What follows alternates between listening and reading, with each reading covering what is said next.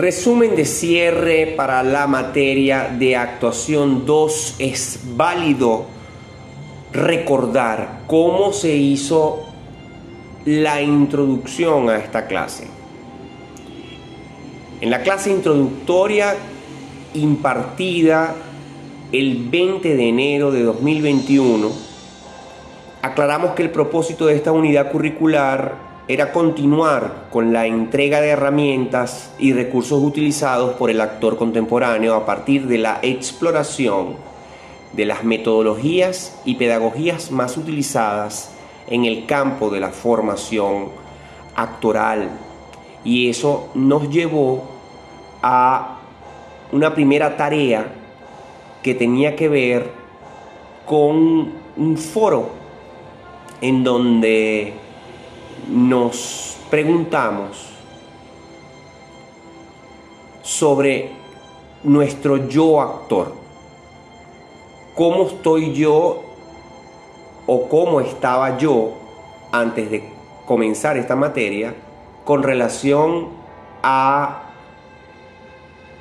las nociones del intérprete y un poco hacia dónde quería ir?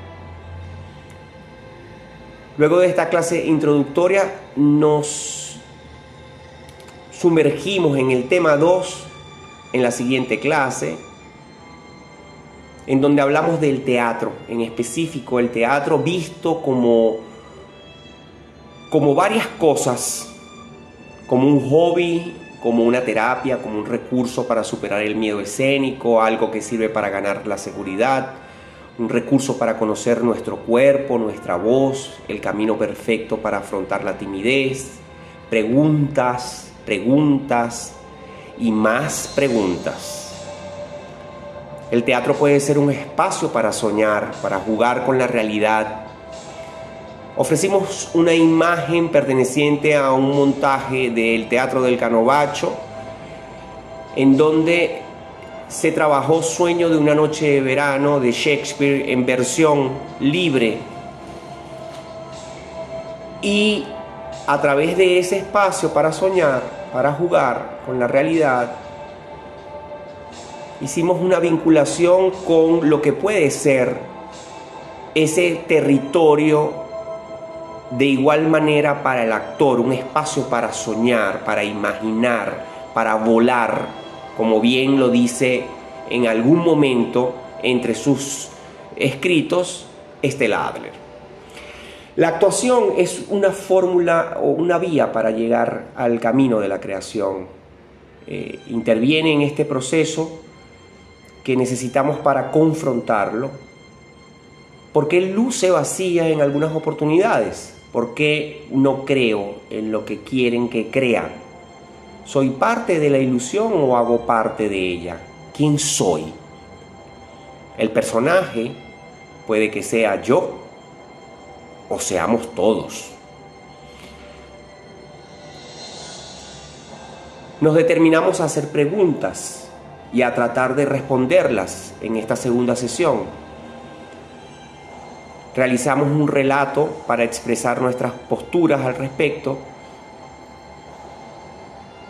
y nos enteramos de la manera en que iba a ser evaluado.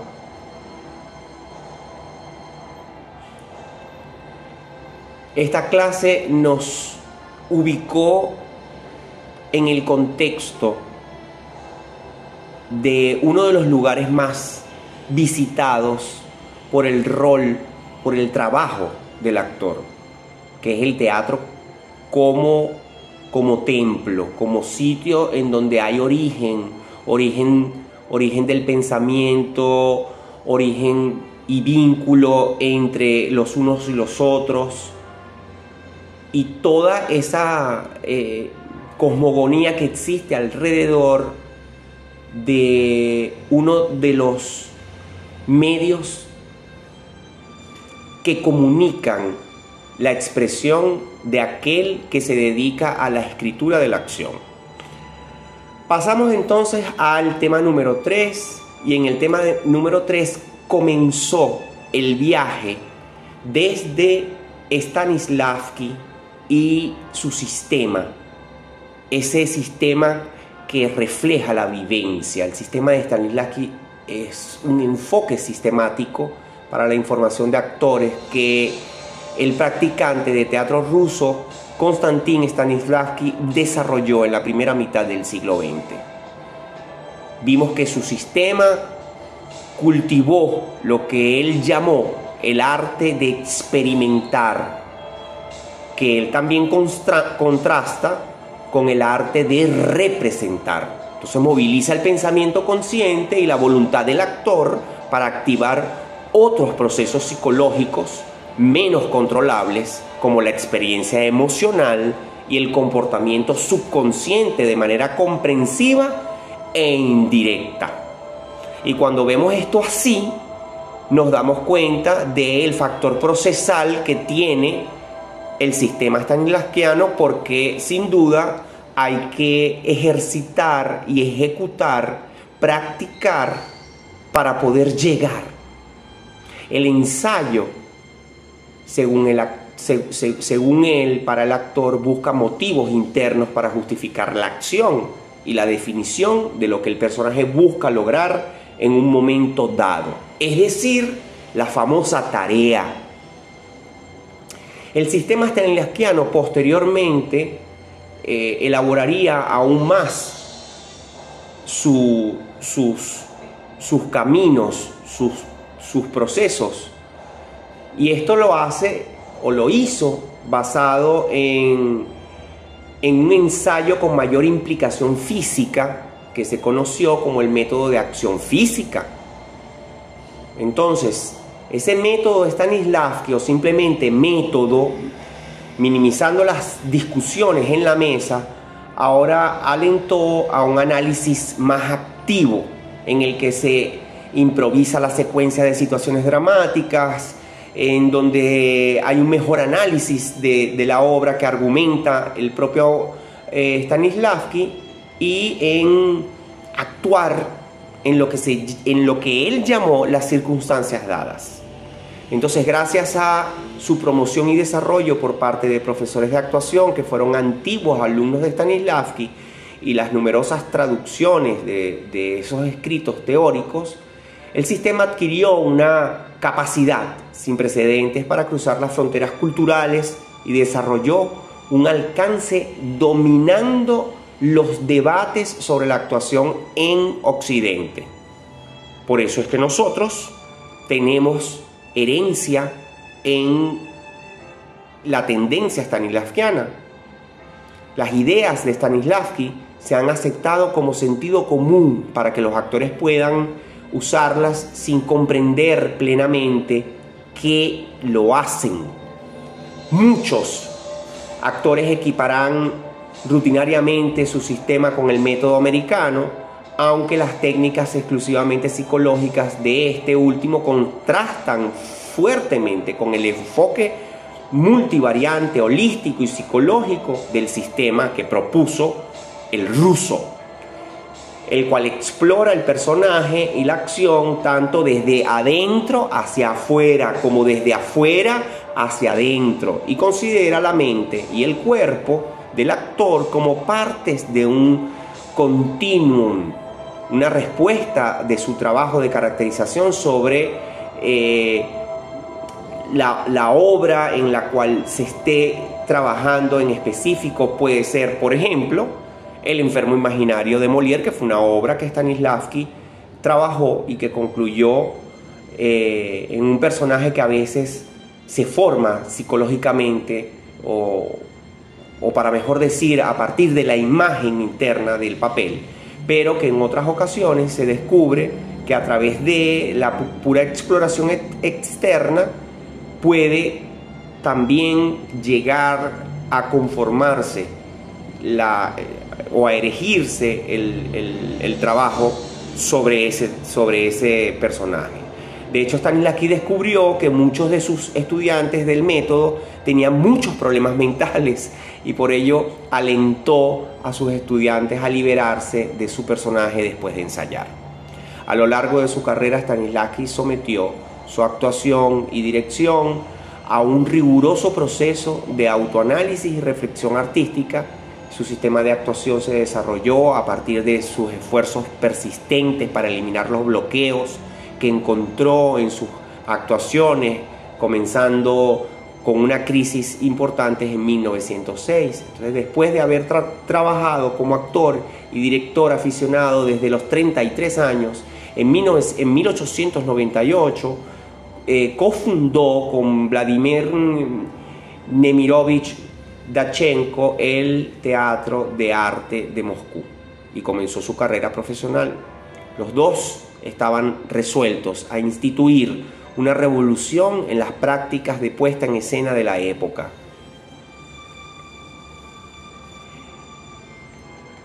Eso y muchas cosas más se dijeron en esa clase de Stanislavski que estuvo dotada de mm, podcasts explicativos sobre la vivencia ética y disciplina con respecto a Stanislavski, un video de la acción que si es simple es lo que el actor hace en la escena, eh, un video sobre el sí mágico, que es aquel responsable de enviar el primer impulso para que se desarrolle el proceso creador del papel. Otro video con la, explicación de las circunstancias dadas, como el sí, eh, como el sí mágico, las circunstancias dadas son una suposición, un invento de la imaginación Luego pasamos a otro podcast en donde cerramos el tema de las circunstancias dadas. Nos paseamos por las unidades y las tareas y la memoria emocional. Fuimos a la comunicación, que es la que, eh, que basándonos en atención al elemento de interrupción en la línea de la interpretación. Hablamos sobre la irradiación, es decir, esa garra según el maestro sobre la super tarea, que es la esencia vital de la obra, hablamos sobre la acción transversal, sobre la caracterización, sobre la plasticidad, sobre el habla escénica, el tempo y el ritmo, y tuvimos unos enlaces complementarios en donde vimos al maestro Alberto Isola hablar sobre Stanislavski y nos conectamos también con una definición en 5 minutos hecha por Shatu en Taila en su canal de Ensayarte. Además, publicamos una guía de Stanislavski redactada por Alejandro Bello, quien nos colaboró con su guía de estudio con la cual desarrolla normalmente sus talleres sobre la técnica de Konstantin Stanislavski. Esa fue nuestra clase de Stanislavski.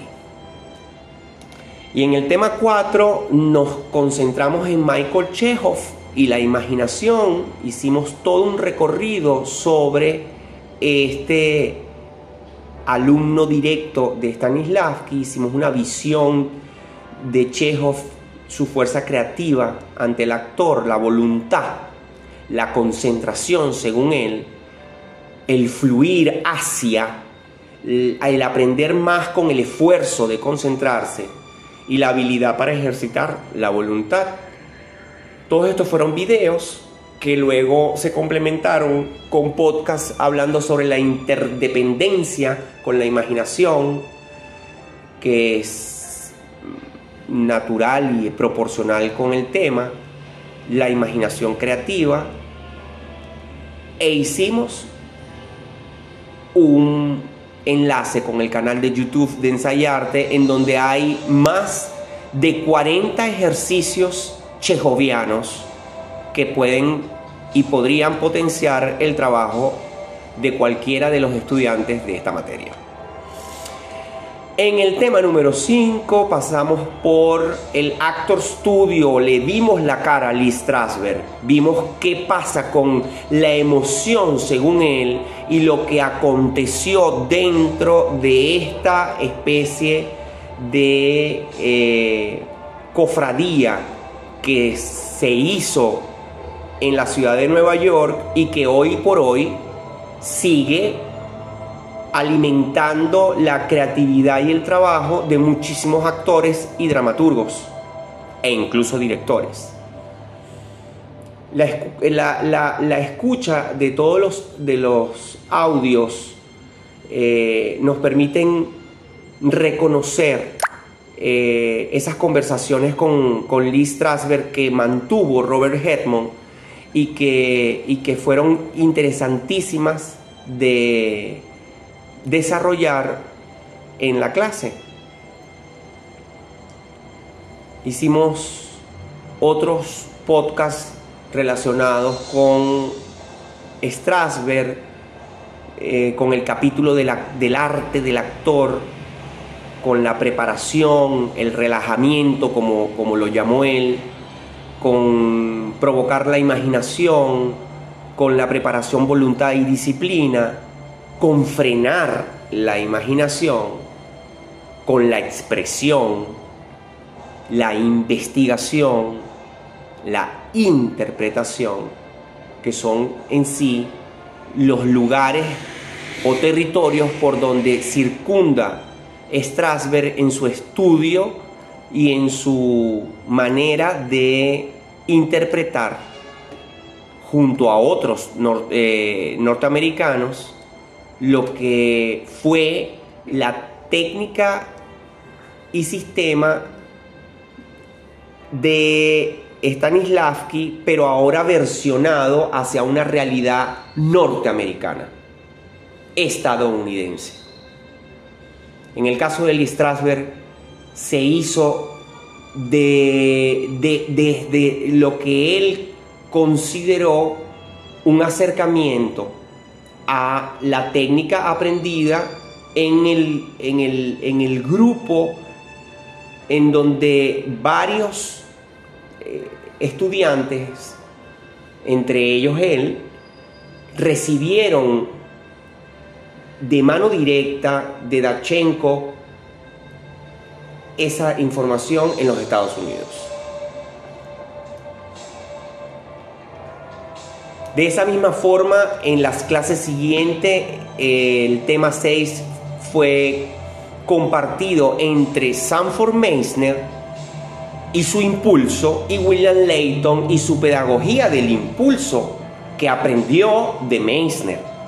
Solo que en este caso, un poco como parafraseando eh, la, la la manera de hacer llegar la técnica stanislavskiana, en vez y en lugar de hacerlo a través únicamente de la imaginación, como lo hizo Chekhov, únicamente eh, a través de la emoción, como lo hizo Strasberg, esta vez Meissner, que también es otro compañero de este grupo de discípulos stanislavskianos, se centra en el trabajo del impulso se centra en el trabajo de, de qué es lo que me dispara internamente a mí el texto a través de la improvisación. Y cuando la improvisación se hace presente, entonces en el laboratorio de Leighton en España se hacen incluso varios niveles de improvisación que eh, juegan con, con la supuesta eh, realidad del personaje. ¿Por qué digo supuesta? Porque bueno, porque el actor lo que debe hacer es que ante el conocimiento de la situación, de la circunstancia dada del personaje, puede investigar otras posibilidades ¿Por qué? Porque en la investigación de otras posibilidades puede obtener un, em, una especie de camino o material que le sirva para su trabajo.